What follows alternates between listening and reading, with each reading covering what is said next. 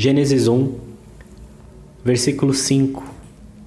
E Deus chamou a luz dia, e às trevas chamou noite, e foi a tarde e a manhã, o dia primeiro. Deus chamou a luz dia, e às trevas chamou noite. É uma característica de Deus Criador dar nome às coisas.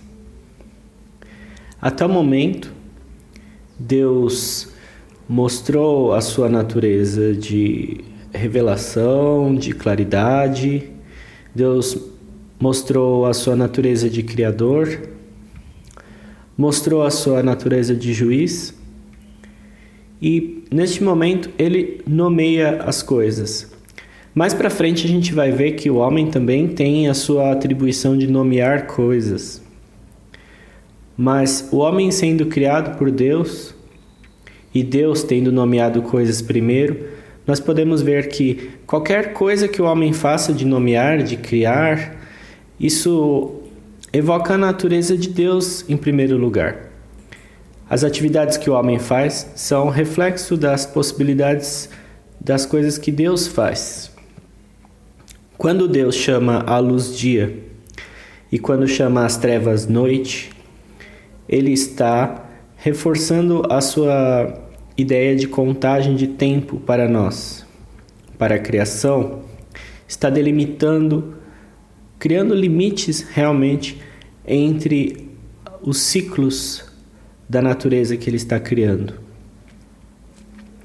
Pela primeira vez nesse versículo menciona uma tarde e uma manhã e conta-se o primeiro dia o primeiro dia só pode existir se há tarde, se há manhã, se há dia, se há noite. Assim, Deus organiza essa criação que lá inicialmente era caótica, sem forma, vazia, onde somente a sua presença era um, de certa forma, princípio organizador. Neste momento, não. Neste momento, ele está criando uma organização que é externa a si pela primeira vez. E criando uma organização que é externa a si, ele está permitindo que futuramente o homem e em menos medida, em menor medida os animais, as outras criaturas, criem, criem as suas organizações pessoais à parte da organização de Deus. A Bíblia é o exemplo de uma organização à parte da organização de Deus. O homem, com o seu, o seu instinto criativo, com a sua capacidade criativa, escreve uma quantidade de livros, uma quantidade de texto que se refere a Deus. Pois é, isso só é possível porque o homem tem, de certa forma, uma independência em relação a Deus.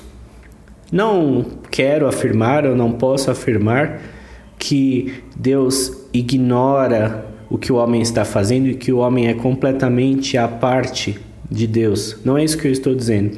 Estou dizendo que a capacidade organizativa do homem, a capacidade criativa do homem, só são possíveis porque, de alguma forma, Deus organizou, organizou, teria organizado as coisas para que o homem pudesse assim agir.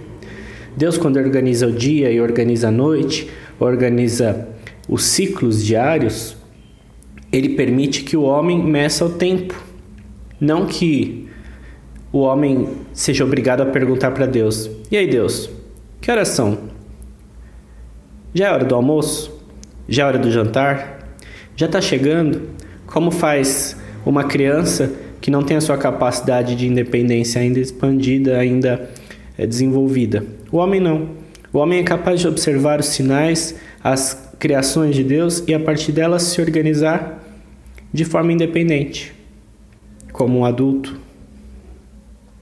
Então, podemos ver a cada dia da criação Deus mostrando as suas características e permitindo ao homem que desenvolva posteriormente as suas características derivadas das características de Deus, de organizador, de criador, de juiz e de nomeador aquele que faz as coisas conhecidas porque elas têm nome. Sobre isso falaremos posteriormente.